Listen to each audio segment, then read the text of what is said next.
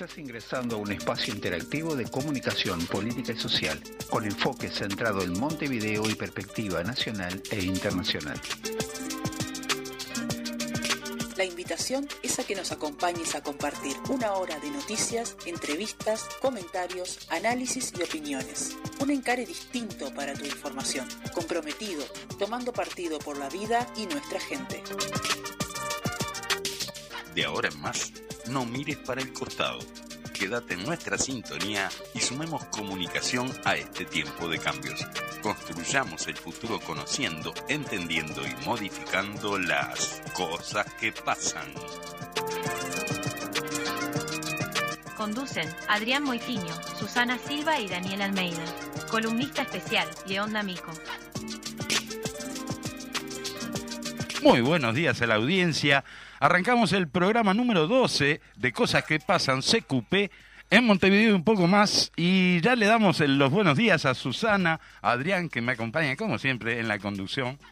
Buenos días Daniel, buenos días audiencia, buenos días Susana. Muy buenos días audiencia, muy buenos días compañeros y con un cambio en nuestro cronograma habitual de, del programa. Sí, para sorprender, esto es para sorprender a, los oyentes. Para que no digan que somos rutinarios, monótonos, ¿viste? Hoy hacemos las cosas distintas. No, realmente eh, tenemos la entrevista central, eh, en este caso va a ir ahora, ya, porque tenemos que contamos con la amabilidad del, del popular chifle Gabriel Molina, que nos acompaña hoy para eh, justamente llevar adelante la, la, entrevista central. Y por problemas de agenda sabemos que anda volando, anda como loco en estos días y bueno, hoy en particular tiene otro compromiso, entonces eh, arreglamos para esto, para hacer la, entrevista en la primera media hora y después liberarlo para que siga su ruta. Buenos días a todos y a todas, es un gusto este, compartir con ustedes un rato, este, y sí, andamos a mil con todas las preparatorias del paro de mañana, pero les agradezco enormemente la invitación y bueno, arriba. Bueno, justamente digo, con relación a eso, digo, es que te, te consultamos para que nos pongas un poco al tanto Primero, digo, vamos a hablar, si querés, un poquito de lo que significa el día, digo, ¿no? del por qué se conmemora la, heroica huelga general, como ha dado en llamársele, y después vamos a ir a los detalles de, la jornada en sí de mañana, ¿te parece? Sí, sí, por supuesto que Dale. Bien. En primer lugar, no, no, no, nos parece más que, más que importante colocar que son tantas de las fechas que hoy este, están en disputa con el actual gobierno y con parte de la derecha más rancia del país. Este, recuerden que hace un tiempo ya, del 2020 a la fecha, eh, lo único que le faltó a algunas organizaciones que defienden los intereses de la clase burguesa en este país, mm. lo único que le faltó en un momento fue cantar la internacional. Porque cantaron hasta desalambrar y si no salíamos al cruce, eh, se quedaban con todo, ¿no? quedábamos sin, sin, sin, ningún problema, ¿eh? Miren que no tenían ningún, ningún resquemor este, ni tupor en hacer todo lo que hicieron, colocándolo a nosotros, intentando colocarlos en un rincón. Comenzando con eso, es evidente que acá hay una clara intencionalidad definida por la derecha y por algunos representantes del gobierno de coalición de derecha, este que tenemos hoy, de que intentan arrebatarnos las fechas y crear o generar otro relato distinto al que sucedió. Otro estado de situación. Exacto. Pero acá hay que hacerse cargo. Porque la historia eh, está... La, la pueden contar como quieran, Cuéntenla como quieran, pero el presidente, el que resolvió disolver las cámaras, el que convocó a un golpe de Estado, el que se abrazó con los militares, en un claro abrazo civil y militar. No cívico-militar, porque lo cívico es mucho más grande este, y es mucho más amplio desde el punto de vista republicano. Bien. Entonces, para caracterizarlo bien en este momento, la precisión. civil y militar. Y a la cabeza de lo civil estaba nada más ni nada menos que el presidente de la época. Y les guste o no algunos, eh, no es un sin nombre, es Juan María Bordaberry. Totalmente. Representante del Partido Colorado, electo por el Partido Colorado a la presidencia Habiendo de sido integrante del Partido Nacional también. o sea, Eso es parte de la historia. Está en la Biblioteca Nacional, se puede leer, se puede ver el comunicado cuando él convoca a la disolución de las cámaras. Exacto. Eh, hiriendo gravemente a la democracia de nuestro país.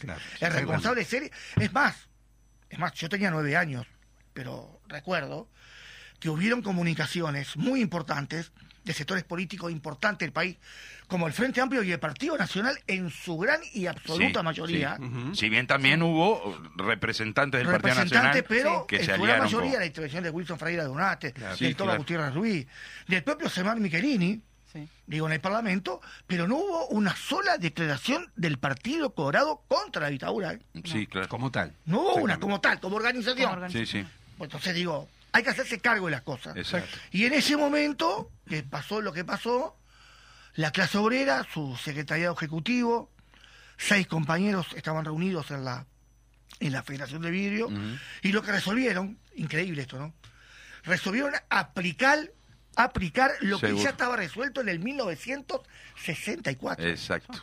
O sea, yo nací un 7 de mayo del 64 y ya nuestros queridos compañeros y compañeras de la CNT habían resuelto que ante cualquier intento de socavar las instituciones democráticas y las libertades, huelga general. Y lo que se le puso fue fecha.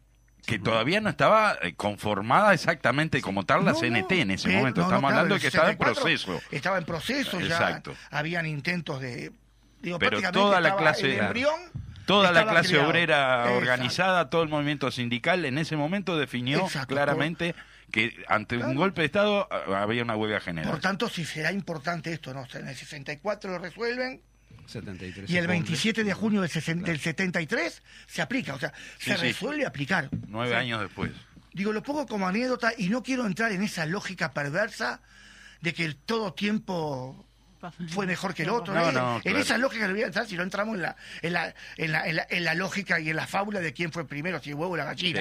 no, no, voy a entrar en eso. Pero sí lo que quiero decir es algo que sucede hoy. Eso fue la realidad. Que en ese momento no había celulares. No, claro. No, no. No había forma. No había forma de rediscutirlo ya resuelto. Hoy en día pasa que resolvés algo. Sí. Y en el momento que lo resolviste aparecen las preguntas. ¿Y por qué? En el WhatsApp. y se arma un nuevo debate por el WhatsApp. Claro, Y al momento de aplicarlo, pero les parece, no habrá cambiado la, realidad de la situación.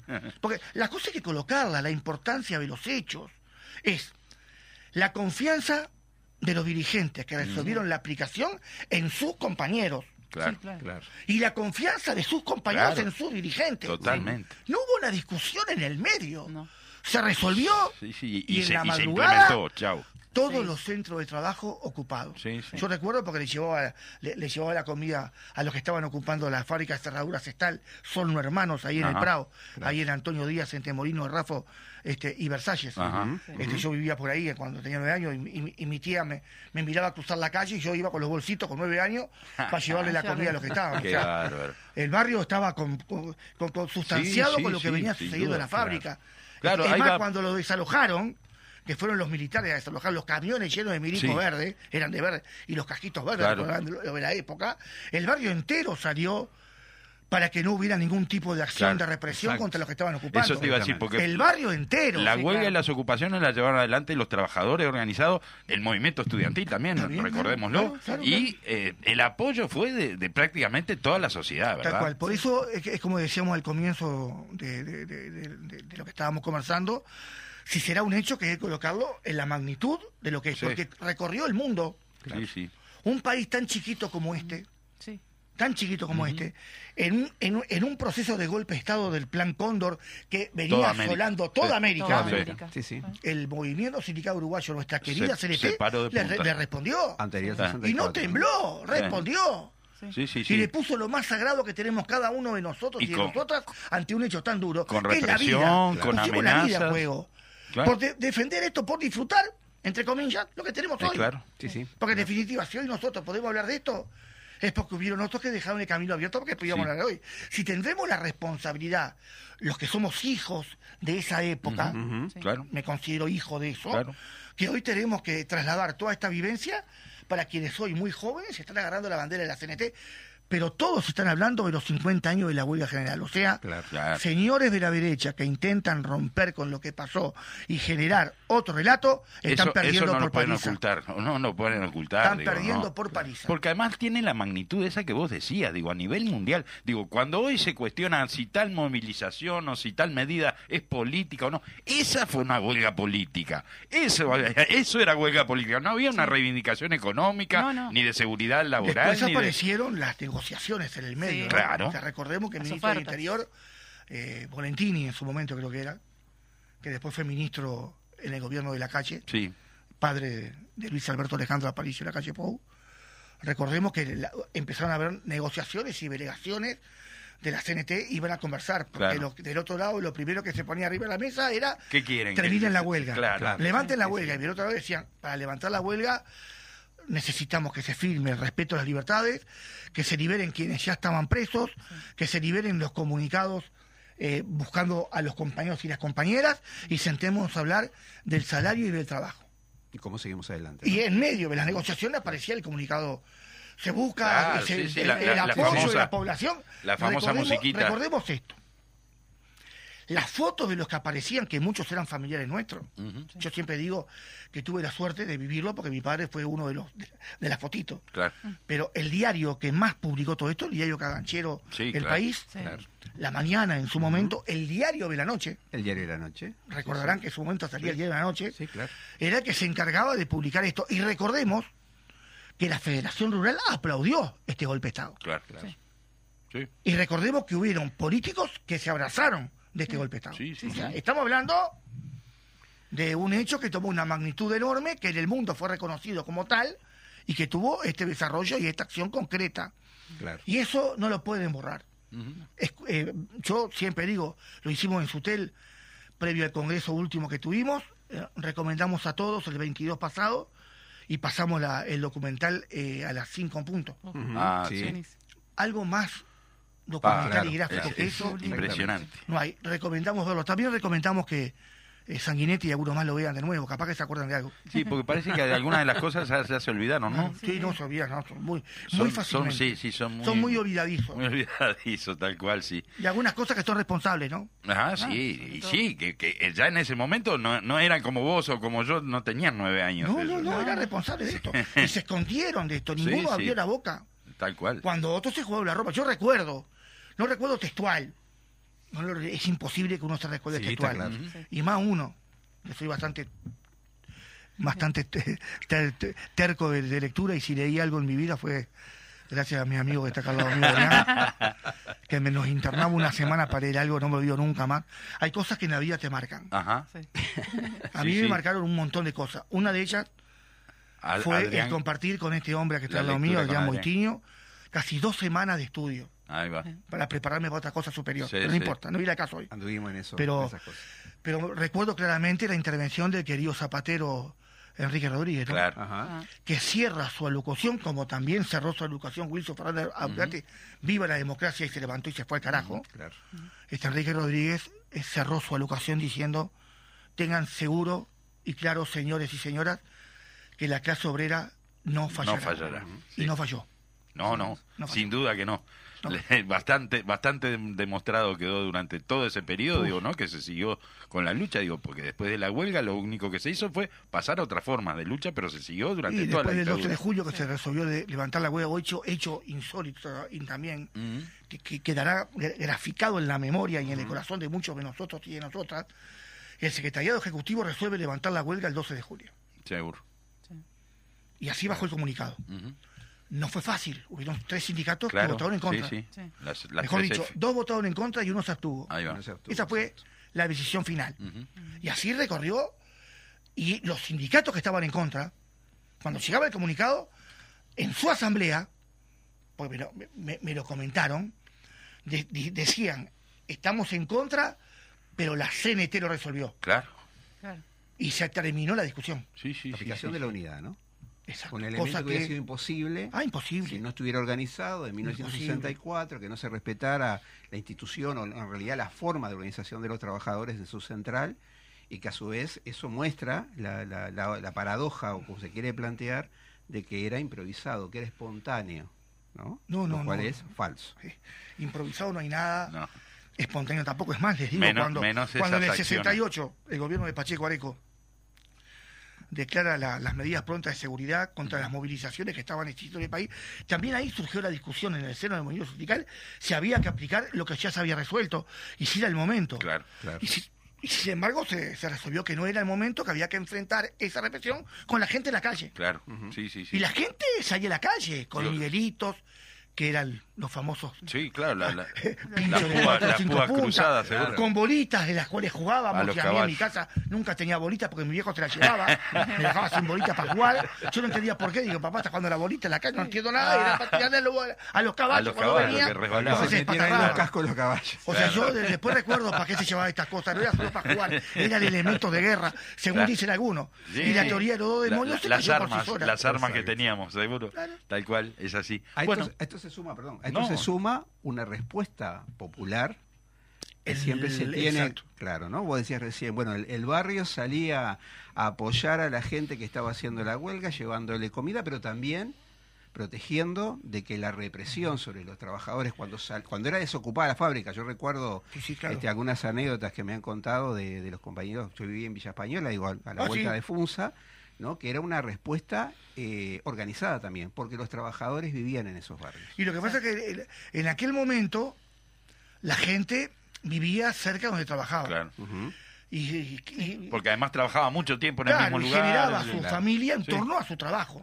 Es más, este, sonaba el pito de la fábrica y muchos niños iban a llevarle el almuerzo a sus padres o madres que estaban trabajando a la hora del, almuerzo, al mediodía, era el pito muy famoso de la Hildu, de la Cerca de casa, yo vivía en la cruz, era la, fábrica de ladrillos, Andrés Deus, que sonaba una sirena. Por tanto, era, o el vago para anunciarte que tenías que ir a la escuela. Exacto, y aparte lo otro, le dejabas el, el almuerzo a la pasada y seguías para la escuela. Claro, exactamente. Y la escuela también estaba muy cerca de la fábrica, porque muchas ah. marinas buscaban a sus niños, aprovechando el descanso, en lugar de descansar, ¿Y sí? iban a, o a buscarlo o a llevarlo. claro. Era parte de la vida, era en su momento fue era eso, había una una complementación entre la sociedad, eh, el barrio y, su elemento fundamental que era la fábrica. Y ahí va, y la, organización, y la organización del En el momento que los trabajadores resuelven ocupar, la primera solidaridad fue del barrio. Bueno, no, no hay forma de expresar eso. Es más, hay anécdotas muy ricas en esto que los militares no entendían por qué el desacato. ¿Por qué te doy la orden yo y te vengo a sacar para que desalojes? Y me ocupás de nuevo. Claro, no entendían el de el desacato. Sí, sí, los, desocupaban, desocupaban los centros de trabajo e inmediatamente de que se retiraban los, volvían milicos, volvían a ocupar. y después la, la, gran movilización en el marco de toda esta acción del, de lo que fue el 9 de julio. claro. Este, Rubén Castillo estuvo todo el día en la radio leyendo el, poema, el poema de Antonio Machado a las 5 de la tarde. Claro. Este, y ahí convocó a la gente y la gente por sí sola salió a la calle. Claro.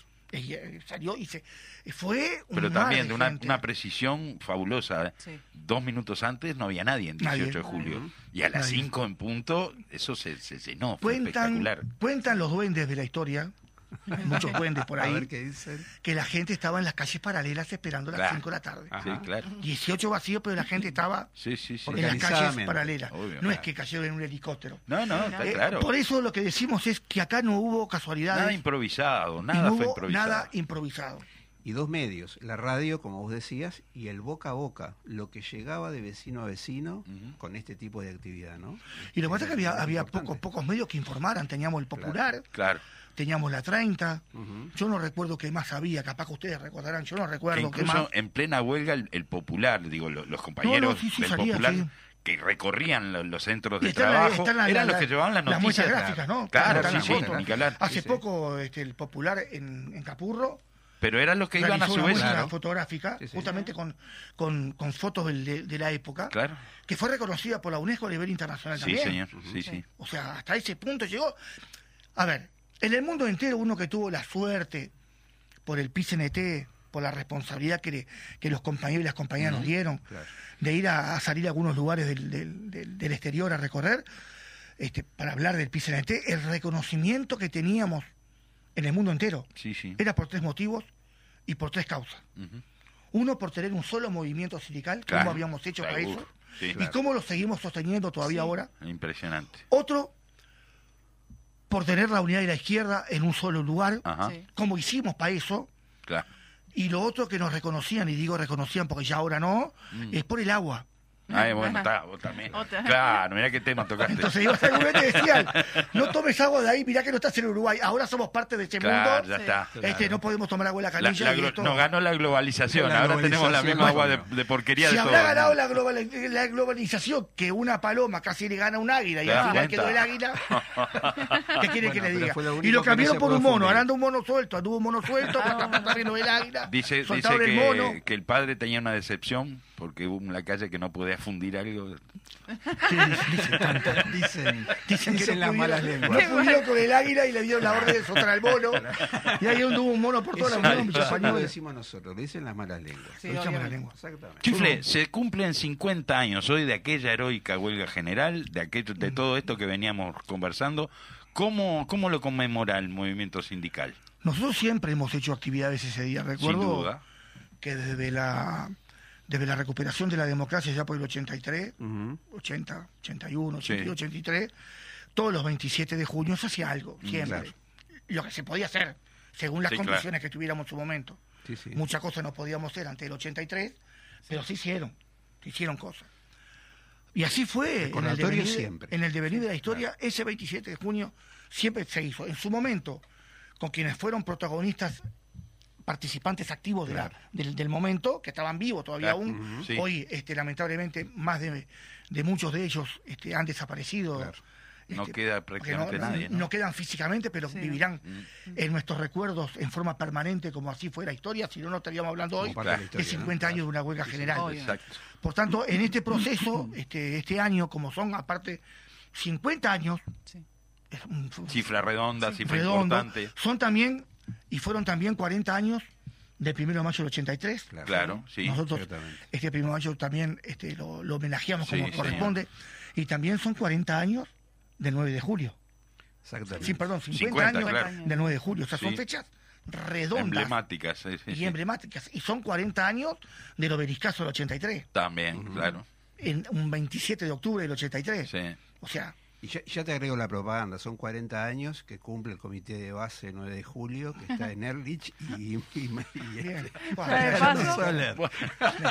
está capaz que me está invitando. No, no, Entonces digo, este año lo que el movimiento sindical resolvió es hacer una, una, una movilización eh, como eje central, colocado 50 años por lo que dije anteriormente, una fecha que está en disputa. Sí una fecha que la están intentando barrer, una fecha que están generando, este, que están intentando generar otro relato distinto para que hegemónicamente pase adelante, pero no van a poder porque la historia está, lo que está escrito está escrito, y, lo que está documentado está documentado, y nosotros nos vamos a encargar de que se transmita. Por tanto, este año eh, se resolvió hacer este, una movilización con un paro parcial a nivel nacional de 9 a 13 horas, donde cada plenario resolverá las características de qué hacer en ese día.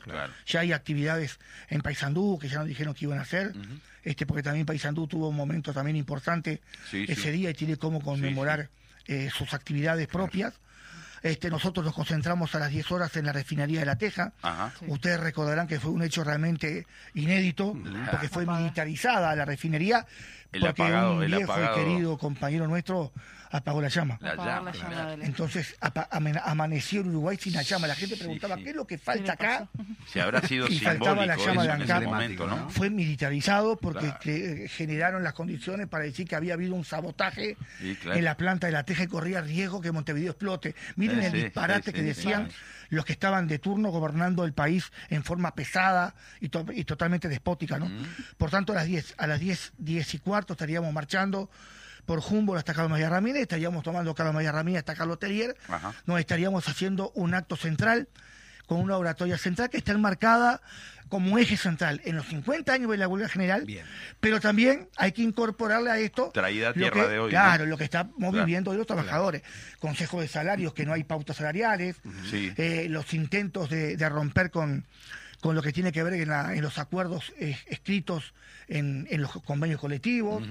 O sea... Lo, ya he logrado. Exacto, lo, lo, lo, lo, que tiene que ver con el trabajo y las dificultades que hoy este, tenemos para mantener un trabajo estable este, digno y con un salario acorde, el salario que viene con pérdida salir con rebaja salarial, la situación de la educación que vienen viviendo nuestros compañeros y compañeras con un claro ataque perverso a la educación pública en este país, este, y bueno, y también lo que tiene que ver con la rendición de cuentas, que, este año está la, última, vuelta, que es la última de este año, y que bueno, que estamos planteando que esta rendición de cuentas tiene que traer aparejado inversión pública para que de alguna manera esté acostada, apoyada en lo que tiene que ver con el trabajo y con el salario. Y por supuesto no dejar de lado, que nunca lo hemos hecho, lo que tiene que ver con los derechos humanos, con verdad y justicia, y nunca más terrorismo de Estado. Dicho sea de paso, en el Parlamento el Estado uruguayo reconoció los hechos como un hecho inédito, pero también es insólito, con una ausencia también es insólito que el comandante en jefe del país, que es el, el, presidente de la República, Luis Alberto Alejandro Aparicio de la calle Pou, eh, estuviera ausente porque resolvió estar en otro lado y no en eh, una actividad tan importante como esta, que no lo tapó la presencia de Beatriz Agimón, no lo cubrió la presencia de Javier García y tampoco lo cubrió la presencia de un alto militar que estuvo presente ese día. Las palabras de Caín Tassino fueron brillantes, con mucha firmeza y con mucho dolor también. La ausencia de quien no tendría que estar ausente y tendría que estar presente, pero resolvió ir a pasear por un shopping y no estar ese día dando la cara como jefe. Cuando por cualquier otra cosa él es el que otra cosa claro, él está en todos lados, pero en esto tuvo otra otra actividad que para él resultó más importante que esto. en cualquier momento lo vemos corriendo atrás del mono, a ver si lo agarra, va a salir un poco de televisión. Es, lo único que nos falta hoy en día, es lo único que nos falta para ver. Y por último, este, lo que tiene que ver con los restos que aparecieron en, la Batallón 14, que es de una compañera. Estamos esperando los resultados de los estudios para ver quién es la compañera, pero ya sabemos que es una compañera. Y bueno, nuevamente lo que una vez dijimos hace mucho tiempo, la Tierra no quiere ser más este culpable de los hechos que vivieron y nos están devolviendo los, restos de nuestros compañeros. Tal cual, tal cual es así. Y, las actividades empiezan, en realidad empiezan hoy con la vigilia. Por este, Empezaron hace seis días.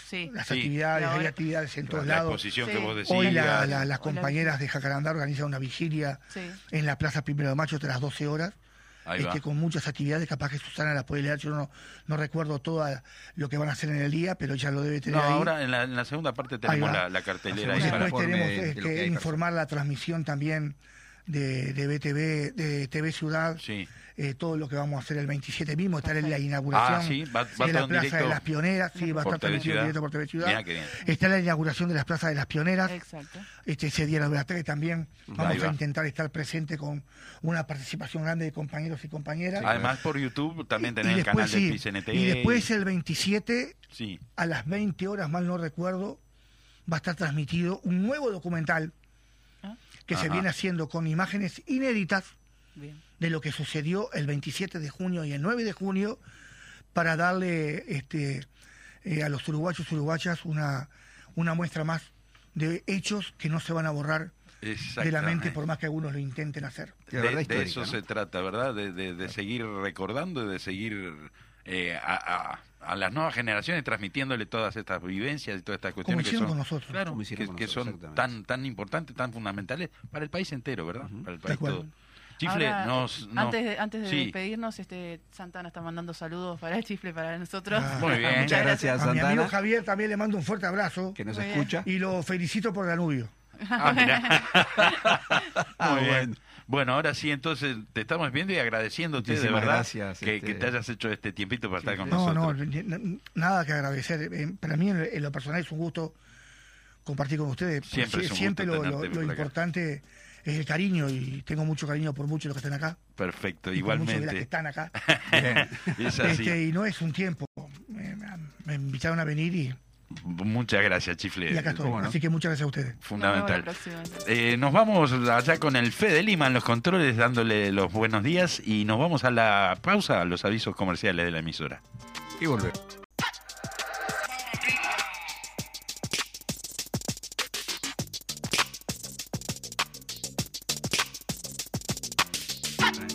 Volvemos con la segunda parte, hoy con un, como vieron ya, este, con un cambio en el orden de nuestras, de nuestros segmentos. Ahora vamos a ir a la parte de cartelera, que ya quedó planteada ahí con algunos de los anuncios del chifle que nos hacían en la entrevista. Este, así que ¡Ay! ¿Qué le pasó?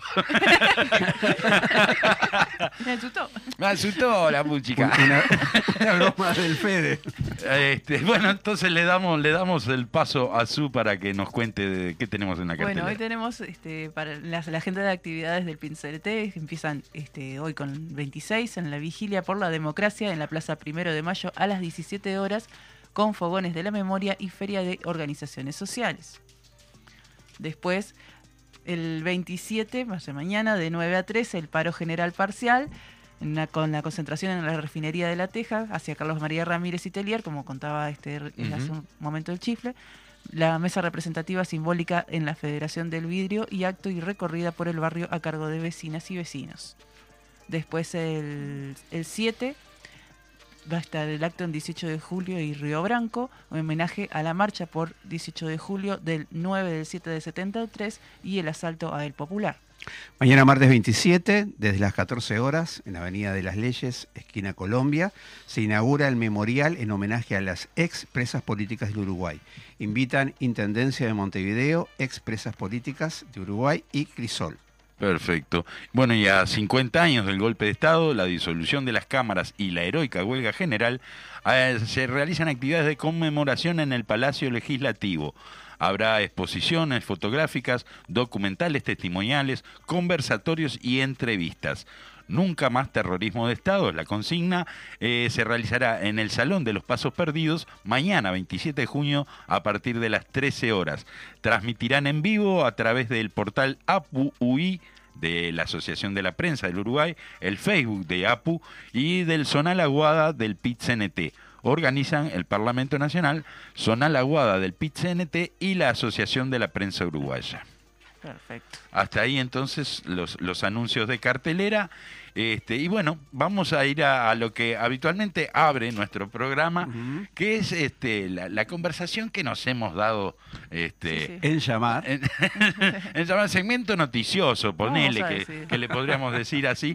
Pero bueno, este, hoy viene un tanto especial, porque bueno, como es sabido, como veníamos hablando, mañana se conmemoran los 50 años del último golpe de Estado civil y militar, como bien aclaró el chifle, este, y del comienzo de la heroica huelga general que dio respuesta a ese golpe de Estado por parte de la clase obrera y trabajadora organizada, el movimiento estudiantil y buena parte de la sociedad, todo lo que reseñaba hace un rato el chifle, este, y bueno, que en realidad fue el inicio de, la lucha y la resistencia con la que todo el movimiento popular enfrentó a lo largo de todo el periodo que permaneció la dictadura usurpando el gobierno del país.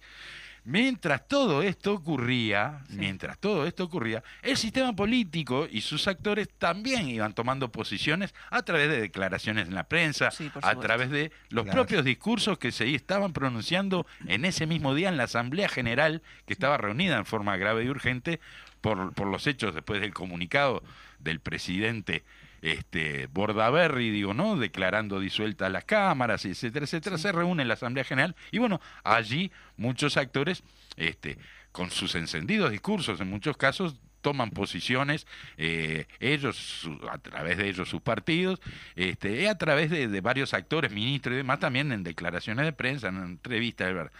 Eh, hoy, ante todo eso, lo que nos proponemos es... Imaginar. Sí, ah. eh, exactamente. Contanos, a ver, ¿qué, quieres imaginar? ¿Qué pasaría hoy en la Asamblea General? Si fuera sí. ¿no? ¿Qué se te ocurre? Si fuera hoy con, con los actores políticos que tenemos eh, ah, ahora, estamos con los legisladores y legisladoras. Ah, y, y, si, y si el Poder Ejecutivo hubiera estado en manos del elenco que nos gobierna hoy. Ah, ahí está. Con todos estos actores, si hubieran estado en el 73, ¿cómo imaginamos que podían haber sido las la, reacciones? Está bueno, está interesante. ¿Qué, ¿Qué, se te ocurre? A ver, con Tazú, bueno, eh, yo creo que la sesión de la Asamblea General hubiera iniciado con votando a la licencia del senador Sartori, quien la estaría solicitando mediante un telegrama enviado de Suiza. Claro, porque no había WhatsApp. Obviamente. No había WhatsApp. está bien, está bien. Arranca contando la licencia de Sartori para variar. Perfecto. Bueno, yo creo que después lo, siguiente es que pidiera la palabra a la senadora Bianchi y bueno, y que iniciara el debate expresando su total apoyo al presidente de la República. Qué ah, bueno, si bien no tenía muy claro cuál era la posición del presidente, seguramente iba a ser la mejor y la más justa en esas circunstancias. Ah, sí, sí. No sé qué está diciendo, pero igual lo apoyo. Exactamente. Y de paso, por supuesto que va a mencionar, mencionaría la responsabilidad que tuvieron de todos estos hechos, sin duda, el Frente Amplio, que desde que se fundó un par de años antes, ya venía conspirando con otros narcoestados y otros personajes dictatoriales de la región para quebrar las instituciones de nuestro país. Eh, la prueba más clara y contundente de todo eso es que esa fuerza política estaba liderada por un general, nada menos, así que está clarísima la conspiración para la Bianchi. Bueno, ¿y cómo le intentaría explicar el senador Manini? A ver, contá. Eh, no sé, un golpe de Estado, eh, podría haber algún decreto que por ahí se avalara el accionar de los mandos de las Fuerzas Armadas. Claro, que En, realidad no sería un golpe de Estado, ¿no? Sería... Digamos, sería un decreto de Estado. La aplicación. Sí, sí, No, la aplicación de un decreto. Como pasó, con, como pasó con, Moreira, ¿no? Que encontraron un decreto que decía que podía repartir vivienda. Y bueno, algún decreto habría en algún lado que, autorizaba hacer estas cosas, digamos, ¿no? Y que todos los partidos la habrían utilizado en ese pasado para hacer lo mismo, ¿no? Claro, sí, sí, sí. Y, se podría mostrar la sensibilidad a que si en algún acto militar cometiera algún error o exceso, la justicia no fuera demasiado dura con ellos. Claro, Y podían permanecer en sus mm, eh, domicilios, por ejemplo. Está bien, está bien. Acumulado, este, ¿y qué pasaría con Domenech? a ver. A ver y yo creo que se mostraría preocupado porque la Asamblea estaría juzgando como golpistas a los mandos militares, ¿no? Y a los civiles que los mm. acompañaban. Ah, por supuesto que sin haberse presentado pruebas, fotos que demostraran el carácter golpista de sus acciones. Seguramente estaría exigiendo evidencia. Sí, sí, sí, sí, sí, No, no, no le quedaría claro que esto era un golpe de Estado. Me, recordaba ahora que hay un, un personaje político, un que, desapareció de la escena, Talvi. Sí, bueno, no, Talvi, Talvi si le preguntaban no, no iba a hacer declaraciones y se iba para la casa, eso estoy seguro. ¿Usted dice Adrián Peña? Sí, sí. No, Adrián Peña lo que podría estar haciendo es pensando, no se acordaba bien, me parece que si escuchó o no escuchó el comunicado, eh, no sabía si tenía o no tenía eh, posición al respecto, lo que sí estaba, se, lo vería seguramente abrazado y mostrando un flamante título universitario, claro, recién impreso por si las, y sí, y Sanguinetti, bueno, ¿qué dice? ¿Qué decir de Sanguinetti? Sanguinetti seguramente no sería del todo claro en su posición. No, no, seguramente lo que sí haría era hablar de la necesidad de que los partidos históricos y sus nuevos aliados se mantuvieran unidos para enfrentar al marxismo, pasara lo que pasara. Y bueno, ¿Y Bordaberry? Y Bordaberry, eh, que todavía se podía llamar sin, sin vergüenza a Bordaberry, en ese momento podía usar el apellido, y haría, se, haría haría lo mismo, tomaría las mismas actitudes que tomó siempre con respecto a este tema. Así que está. ¿Y si fuera Mieres? Ah, Mieres, Mieres, sí, Mieres, eh, Mieres es un caso curioso, porque Mieres dejaría claro que jamás apoyaría ni haría alianzas con golpistas, con los que se encuentran en las antípodas ideológicas. Pero bueno, llegado el momento, capaz que podía estudiar algún, eh, ocupar algún cargo de gobierno, si fuera para aportar a la sociedad y al pueblo, ¿no? O sea, no haciendo una alianza, pero bueno, en calidad de no se sabe qué, igual podría capaz que analizar la participación. Tengo una, tengo una, tengo una. A ver, dame. Yo estoy segura que el Boca Andrade se centraría en su intervención unas seis horas más o menos, pormenorizando análisis del proceso histórico que desde los años 50 y antes fue desembocado en los hechos de ese fatídico día. Y el análisis incluiría abundantes datos y cifras de la realidad, por supuesto, eh, que mostraban que el, creciente deterioro del sistema democrático, como por ejemplo la cantidad de horas de que los presidentes desde Gestido hasta ese momento gobernaron bajo medidas de pronto, asimismo, detallaría el proceso de, que llevó a la clase obrera organizada, aún antes de fundarse la CNT, a tomar posición de enfrentar cualquier golpe de Estado con una huelga y aseguraría que la clase obrera estaría siempre a la altura de las circunstancias, cualquiera fuera la dureza de las circunstancias que le tocara atravesar. Eso sí, eso Seguro. seguramente. y, no le, hubiera errado tampoco, como, no le erró Enrique Rodríguez también en su momento cuando aseguró lo ¿no? Así que sí. Este, y bueno, y, yo pensaba también ahora, ¿no? Fuera del Parlamento también, los, actores, los, ministros. Javier García seguro que estaba buscando cómo justificar justificar o minimizar algunas de las acciones de los militares. Y ah, bueno, lo que sí se comprometería a hacer públicos todos los documentos que fueran surgiendo y que los militares quisieran que se conocieran, obviamente. Ah, Pero bueno, está. Bueno, ¿el este, intendente Acose? No, pero pará. Ah, porque hablando, hablando, de... otro ministro, ¿no? Bien. ¿Qué podía estar haciendo Heber, además de, buscando algún mono? yo, yo estoy seguro que diría que las instituciones están cada vez mejor. ¿no? Y no nos perdonan el éxito. Exacto, esa es una prueba que no les perdonaban el éxito. No, no, no, estaba todo mejor. Ahora sí, Adrián, ¿qué, qué, qué, puede ser? Sí, se me ocurre que, que, que habría reforzado la atención de las policlínicas municipales para quienes hubieran sido agredidos y lastimados en las manifestaciones que se venían dando ¿verdad? En Montevideo. Y, que eran reprimidas muy duramente por las fuerzas policiales y militares, lo que habría desatado una andanada de críticas desde los partidos opositores de la capital diciendo que estaba haciendo campaña política. Seguramente. Ni más ni menos. Claro, claro. Que, eso no era su función, ¿no? claro, claro, no, no, no. Para eso está el Ministerio de Salud Pública, aunque los hospitales en ese momento prácticamente no funcionaban, estaban, hechos pedazos. Y la atención en la periferia tampoco, ¿no? Ahí está. Entonces, bueno, Cose como se ocupaba de, de, darle atención a, los heridos, de, las manifestaciones, de la represión, estaba haciendo campaña seguramente. Y un alarmista, sin lugar a dudas. Ah, bueno, ah. sí, claro porque claro, sí, sí, eh, si, hubiera dado informes, por ejemplo, ¿no? O sea, de que tenían noticias de que las tropas de las Fuerzas Armadas se estaban movilizando, que se venían movimientos por todos lados y que se empezaban a, cuartelar en algunos casos, este, seguramente habrían salido a, tildarla de alarmista y de que estaba haciendo terrorismo verbal, con todas esas cosas, que no era para tanto, ¿no? Seguramente la cuestión. Aunque después todos sabemos cómo termina. Totalmente. Así que bueno. Yo creo que el senador da Silva diría como siempre, una serie de disparates de poco tendría que ver con el tema y que otro se, se comprometería a estudiarlo más o menos. Claro, sí, no sé, no sé de qué están hablando, pero me dejan, yo lo estudio. yo lo voy a estudiar, sí, sí. bueno, para cerrar entonces con todo esto, ¿con, quién podemos cerrar finalmente? La frutillita de la torta. Eh, claro, con, el, el, nunca bien ponderado Luis Lacalle Pou, que seguramente ante todo esto por unos cuantos días no aparecería públicamente.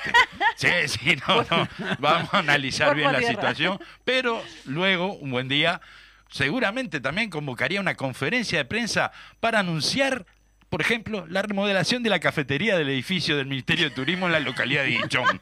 Una cosa así, algo bien importante, tomar posición sobre los temas que realmente importan. Así que, bueno, creo que con esto un poquito como quedamos por, por cerrado este ejercicio mental, digamos. Es un ejercicio eh, Las cosas que pasan. Exactamente. Y bueno, y, nos queda para cerrar el programa de hoy. La parte seria. La parte, la parte este, estudiosa, digamos. Tiene que ver con los apuntes de nuestra historia. Exacto, la columna del, querido León. Más ni menos hará referencia a los 50 años de la heroica huelga general. Y como no puede ser de otra manera en este día. Con el compañero hoy. ¿Con quién? ¿Con ¿eh? quién? ¿Con quién la vamos a ver? ¿La vamos, a, escuchar con quién? Con León, D'Amico. Ah, con León, D'Amico. Qué desatento que están hoy, ¿eh? No, sé, pero ¿con quién? Yo qué sé, con ustedes. Yo estoy acá. ¿Con quién la voy a escuchar? Contigo. bueno, Fede, dale nomás, mandala que se viene la columna.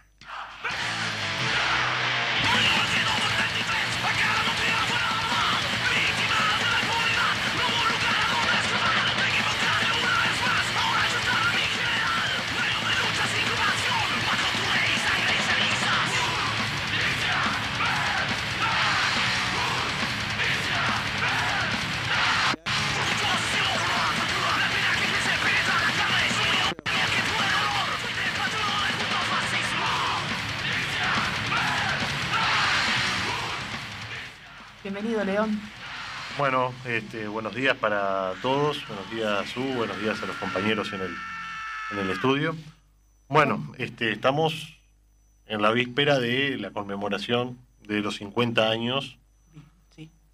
De, ahí hay una, según donde pongamos el... Sí, porque muchos dicen eh, la huelga general, otros lo toman como el golpe de Estado. Claro, no se entiende una sin la otra, lógicamente, pero ahí hay una cuestión de, de dónde ponemos el foco. ¿No? ¿Qué es lo que nosotros eh, rescatamos de, esos, de esa historia como algo trascendente? fue todo trascendente, pero hay algo que, este, según la mirada que uno tenga, es la trascendencia que le da. van a ver quienes, y lo vamos a escuchar durante toda esta semana, hablen del el quiebre institucional que significó el golpe de Estado del 73. Algunos lo van a, como lo quisieron hacer en febrero, a tratar de desviar este, la, atención sobre lo que pasó en febrero del 73. Y bueno, vamos a ver quiénes, vamos a poner el énfasis en el 50 aniversario de la heroica huelga general, como, como se le llamó en ese momento y como la recordamos este, nosotros hasta, hasta ahora. Igual a pesar de que muchos lo analizan como si hubiese sido una, una falla, un caso, pero para nosotros se, se, llamó heroica huelga general. Claro, sí, nosotros este, la reivindicamos como algo heroico porque en este país, en muy pocos lados, se ha llevado adelante una huelga de estas características. Me animo a decir que de las características del Uruguay eh, debe haber sido el único lugar en la historia en donde este, los trabajadores organizados ocuparon las fábricas y pararon su actividad durante 15 días en defensa de la democracia. Sí, y a nivel este, completo, no fue algo que fuera solo a que pararon algunos, pararon todos. Sí, a ver, este, eh, podemos plantear de que la, huelga fue total en aquellos lugares donde había organización sindical. Exacto. Eh, en otros lugares donde no hay organización sindical, bueno, incluso hubo quienes, sin estar afiliados al sindicato, sin estar en una organización sindical, también pararon. También pararon, sí. Sí, almacenes de, almacenes de barrio y todo eso que también... Claro, porque era una época donde había mucho trabajo este, de los sindicatos con el barrio. Lo que pasa es que estamos pensando en un Uruguay que ya no existe, sí. Donde eh, en una fábrica trabajaban 2.000 personas y el barrio que rodeaba la fábrica, sí, era... sí todos los comercios de, de, de, las zonas fabriles de Montevideo y el interior, eh, vivían, vivían de, de, bueno, de los trabajadores, era lo que le daba vida. claro, de esas fábricas en la vuelta. Entonces, uno podía, yo creo que los convencían, pero también en el caso de que fueran a, abrir, después capaz que no le compraban nunca más nada. Puede ser. Hay que decirlo. Pero bueno, el lunes pasado estuvimos viendo cómo llegamos a, esta situación. un reconto bastante extenso, unos 15 minutos metimos eh, más de 10 años. Y, este, pero vamos a, al año 72, donde ya asume un presidente, que fue Bordaberry, sin apoyos. tenemos que pensar que a Bordaberry eh, lo votó el 22% de la población. casi no. Fue el candidato menos votado, de, los dos partidos más votados, el que menos votos obtuvo. Este, había sacado más votos en realidad eh, Wilson Ferreira Aldunate. Y hubo una diferencia muy pequeña. O sea, ya salimos de una elección sospechada de fraudulenta con un presidente que no tiene verdaderos apoyos este, eh, populares ni políticos. Si pensamos la cantidad, o sea, el, el Borda gana por la gente que votó a Pacheco. El que tenía más apoyo popular era Pacheco, este, a pesar de, su gobierno. Pero eh, tenemos también la situación de que en el año 72, y esto lo habíamos visto, eh, lo hemos repetido un montón de veces, ya se había derrotado al MLN este, después de, de todos esos sucesos que tuvo su punto más álgido en abril del 72. Y las Fuerzas Armadas dicen que, bueno, ellos van a seguir combatiendo la subversión. Exacto. O sea, es contradictorio porque plantean que la vencieron, pero que van a seguir combatiéndola. Y este, estamos en una situación muy compleja donde eh, la crisis económica es cada vez más fuerte. Hay un empuje muy fuerte de los sectores empresariales y económicos de aplicar un, un programa económico de liberalización de la economía. Sí que no podía contar, o sea que para llevarlo adelante se precisaba que no existiera eh, oposición ni política ni social. Y además estaba aquello que hablamos de febrero del 72, sí. o sea, del 72 donde la Embajada de Estados Unidos advertía de la posibilidad, o sea, primeramente descartaba la posibilidad de que el MLN triunfara o, tomara el poder, lo descartaba de plano, y preveía la posibilidad de un triunfo de la izquierda en el Uruguay. Exacto este, un triunfo popular. Claro, un triunfo de la izquierda, o sea, del Frente Amplio, eh, este, que había nacido con mucha fuerza, había sacado un 18% la primera elección, pero además se, da dentro de una eh, estrategia continental el hecho de evitar que se convierta el Uruguay en, en, un nuevo Chile. Así como decían que querían evitar que Chile se convirtiera en una nueva Cuba. claro. Entonces, dentro de esa estrategia no podía ni triunfar el modelo chileno, por lo tanto le hicieron toda o sea, todas las movidas posibles para que, fracasara económicamente. Ahí podemos ver imágenes que son muy cercanas, porque lo podemos ver incluso hasta hace poquito tiempo en algunos procesos populares, donde el desabastecimiento, este, por, promovido por las propias empresas y los patrones, fue brutal en Chile. Y en Uruguay lo que se hizo fue dar un golpe de Estado preventivo. Y esto lo advertía la Embajada de los Estados Unidos en el año 72. Pero bueno, no vamos a entrar a, dar todos los detalles de cómo fue la, eh, eh, esa cuestión de, la sesión del Senado y la mar en coche, que ya, lo, hablamos, lo hablamos el año pasado. Pero recordar que cuando se da la disolución de las cámaras, la CNT se reúne de manera urgente a, este, a aplicar aquella resolución que habían tomado en el año 64, nueve años antes, que había gente que se reía, sí. los trataba de locos, cuando la, aprobaron en el 64, que además se fue ratificando en el tiempo, que era que frente a un golpe de Estado, una huelga general con ocupación de lugares de trabajo. Y cuentan las, este, los testimonios que no fue necesario eh, dar muchas explicaciones a los trabajadores para que, para que ocuparan la fábrica. No hubo que convencer a nadie porque ya estaba todo el mundo convencido. Y eso respondía a que se trabajaron durante nueve años en la preparación eh, política e ideológica de los trabajadores para poder estar a la altura de las circunstancias y poder resumir. O sea, hay una frase que dice que, lógicamente, 20 años son más que un día. Sí. Pero hay días que resumen 20, años. Bueno, nueve años es más que 15 días, pero esos 15 días resumieron el, trabajo. de nueve años, en, la, en generar la conciencia de los trabajadores uruguayos para poder soportar 15 días de huelga, eh, enfrentando un gobierno que se servía de las Fuerzas Armadas, o las Fuerzas Armadas se servían del monigote que era Bordaberry, para este, sustentar este golpe de Estado.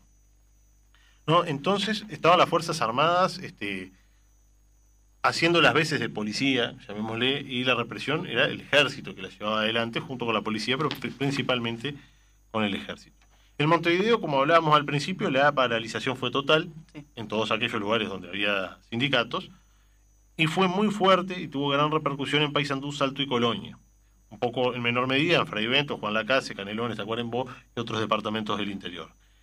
Paysandú, Salto y Colonia porque eran lugares donde había una gran concentración obrera. Sí, claro. De hecho, en Paysandú, en, en el documental que recomendamos el año pasado, lo volvemos a recomendar a las 5 en punto, este, los trabajadores de Paysandú decían que de la fábrica de Pailana, por ejemplo, salían, salieron cuando la desalojaron casi 3.000 personas. Entonces estamos hablando de donde hubo mucho desarrollo industrial y mucho desarrollo de los sindicatos, hubo gran eh, acatamiento de la medida. Y eh, el ejército, eh, en realidad el gobierno, en la, figura de Volentini, que era el ministro del Interior, llama a la CNT a negociar y les ofrece este, la promesa de aumentos salariales, pero ahí, o sea, se, estaba peleando por otra cosa. No era por eso, no venía por ahí. No, no, solamente por eso, lo más importante no lo quería hablar Volentini y las negociaciones fracasan este, de lleno. O sea, fue una pantomima, pero los, compañeros fueron a, tratar de ir a, a ver qué pasa el 30 de junio, eh, la dictadura ilegaliza la CNT y requiere a sus, a sus dirigentes, a 52 dirigentes el 4 de, julio. Y ahí podemos verlo, a, esa imagen se popularizó del diario El País poniendo en tapa a, a todas las fotos de los dirigentes de la CNT requeridos en una acción que se va a volver una constante en toda la dictadura, porque fue el diario de la dictadura y eso, aunque se disfracen de, Santos. No, que se disfracen de democráticos siguen siendo lo que son. Y una de las cosas que ya lo mencionamos, el golpe contó con eh, las simpatías de ciertos sectores del Partido Nacional y el Partido Colorado, la derecha de esos dos partidos, la derecha más rancia, y de los sectores empresariales y, este, y el poder económico. Aplaudieron el golpe. Dentro de esos, el vocero, el, medio de prensa, que los representaba toda esa gente, entre otros, era el diario El País. Y bueno, el 4 de julio entonces se requieren a estos 52 compañeros. Eh, al haber sido ilegalizado se decreta que, este, que todas las acciones que lleva adelante el, la, la, CNT o el nombre de la CNT son ilegales y por lo tanto se habilita al despido sin indemnización a aquellos que hicieran huelga o la destitución sin sumario de aquellos funcionarios públicos. Y el primero de julio, y ahí discúlpenme que me voy un poquito para atrás, este, se desaloja CAP. Sí. ¿No? Se desaloja CAP Pero el 3 se lleva adelante eh, el operativo de apagado de la llama. Que fue, eh, es de las fotos más icónicas que nos quedan de este, lo que fue la resistencia a la dictadura, la foto de la, de la planta de ANCAP con la llama de la refinería apagada, y con esa acción logran frenar el refinado de combustibles, o sea, frenan la fábrica con esa acción.